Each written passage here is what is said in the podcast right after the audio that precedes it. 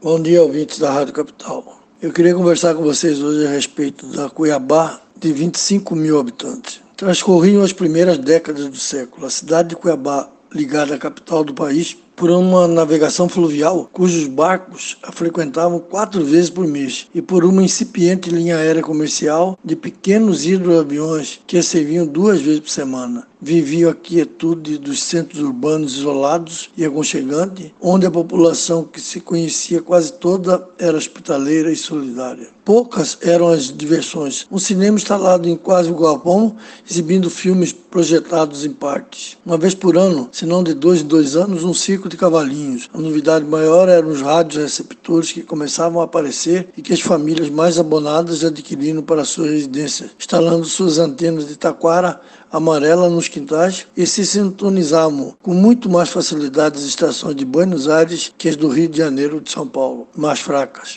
Assim era a cidade de 25 mil habitantes que meu pai, Lenine, viveu na meninice é um núcleo populacional com essa característica cerca de 2 mil quilômetros da metrópole cultural do país, o Rio de Janeiro. Seria difícil, se não impossível, falar-se em cultura, só por um milagre. E o milagre aconteceu. Na tranquilidade daquela vida provinciana, encontravam os jovens todo o tempo necessário para estudar. A leitura era a distração preferida das classes mais altas da pequena população. Por incrível que possa parecer, obras de Garrett de Camilo Castelo Branco, de Balzac, de Zola, de Vitor Hugo, andavam de mão em mão tantas quantas a de José Alencar, Toné e Machado de Assis. Nas bibliotecas encontravam-se livros em francês ou inglês que eram consultados pelos que estudavam essas línguas com os conterrâneos, que frequentemente davam cursos e estagiaram na Europa. O teatro continuava a ser, como fora no século XVIII, uma das maiores predileções dos cuiabanos. Os saraus literários, musicais, eram diversões que muito agradavam as elites nos clubes e nas academias, onde eram declamados versos dos mais festejados poetas nacionais e onde os bardos locais lançavam suas produções. Ao piano,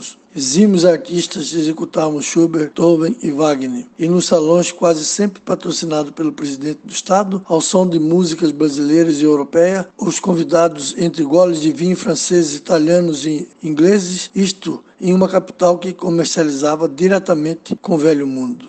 Esta era a Cuiabá que meu pai viveu. Eduardo Povas para a Rádio Capital.